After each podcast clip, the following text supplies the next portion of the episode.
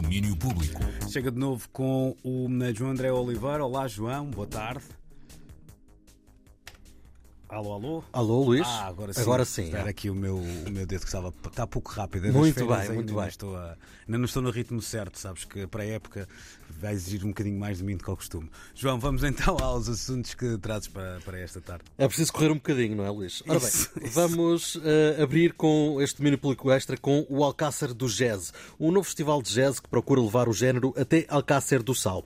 O festival começou neste último fim de semana e depois de pausar ontem, retoma hoje a atividade com encontro sobre música e cultura mediterrânea pelas sete da tarde na varanda da Biblioteca Municipal de Alcácer. Carlos Martins, o diretor artístico do festival, fala-nos um pouco sobre as palestras deste festival. E além dos concertos, uh, vamos ter duas palestras. Uma a partir de um livro de Adalberto Alves, com o próprio Adalberto Alves. O livro chama-se uh, O Meu Coração é Árabe e é um livro, por exemplo, tem poesia de um governador de Alcácer, uh, há mil anos atrás. E, e, é sobre a cultura mediterrânea e a música e a música improvisada.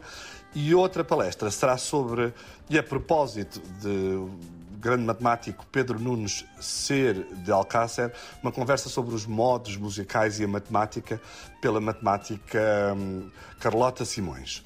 Ora, um festival de jazz não seria sem a música e aqui Carlos Martins diz também haver um esforço consciente para combater a discriminação de género dentro do jazz. Vamos ter uma surpresa que é a participação de o trio do Zé Soares com as filarmónicas Pazoa e Calceteira têm maioritariamente mulheres nos seus elencos e, portanto, está dentro daquele espírito que nós queremos instituir e que já fazemos com a festa do jazz e com os sons da lusofonia desde há muito tempo, que é ter Uh, mais elementos femininos nos programas e assim uh, lutar contra a discriminação e a desigualdade que existe no tratamento das mulheres no jazz, na maior parte dos festivais e, e, e na, na vida profissional. Ora, este concerto será o último já no sábado. Até lá ainda há muito para ouvir. Além das conversas marcadas para hoje e amanhã, Beatriz Nunes Quinteto, Maria João, Salvador Sobral e Barradas Toscano Pereira Trio completam este cartaz com concertos para assistir desde a Praça Pedro Nunes, em Alcácer do Sal.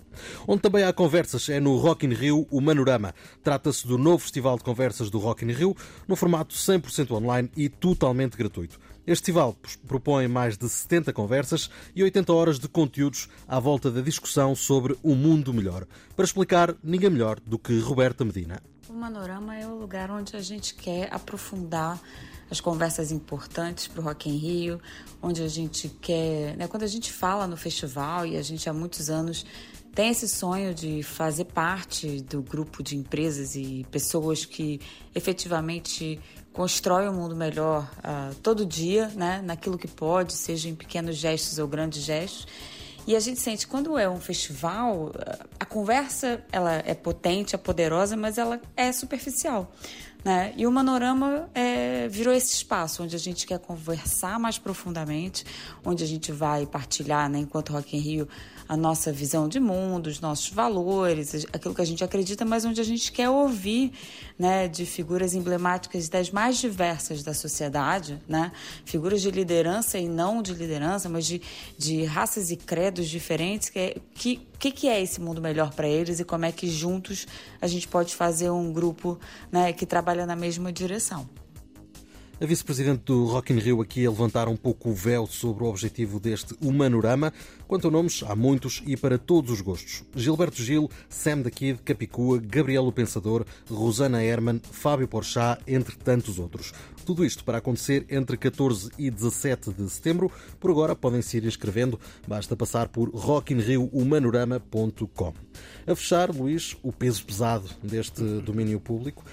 Um caso que pode vir a ser bem importante para a remuneração dos artistas nas plataformas de streaming e que surge numa altura em que os músicos estão a exigir medidas ao governo do Reino Unido sobre este tipo de remuneração. Em causa, então, surge um conflito legal aberto por Kieran Ebden, o britânico mais conhecido enquanto Fortet, contra a editora Domino.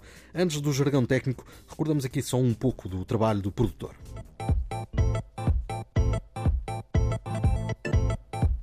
Ora, agora que já temos a companhia sonora, vamos a este peso pesado. O contrato entre a Kieran e a Domino foi assinado em 2001, bem antes do advento do streaming.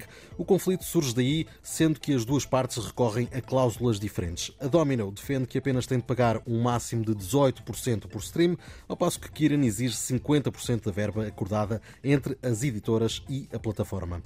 A única garantia para já é que vai correr muita tinta, mas o caso de Fortet pode vir a mudar a forma como os artistas recebem dinheiro pelo seu trabalho diria Luís, pode ser aqui uma lei Bosman para o mundo da música. é um bocadinho, e não deixa de ser interessante que ela se desencadeie com uh, um artista que, apesar de tudo, se mexe no circuito alternativo é e verdade. também com uma editora independente, ou seja, não há aqui nenhum tubarão das majors metidos ao barulho. É verdade, é verdade. Parece quase aqui um, um, uma, uma previsão daquilo que pode vir a acontecer mais tarde, não é? Mesmo, mesmo. E olha, fica também o Sr. Fortet para ouvirmos já já a seguir, ainda por cima, em belíssima companhia com o Mad Lib. Um abraço, João, abraço. e amanhã cá estaremos à mesma hora. É isso tchau, mesmo. Domínio Público.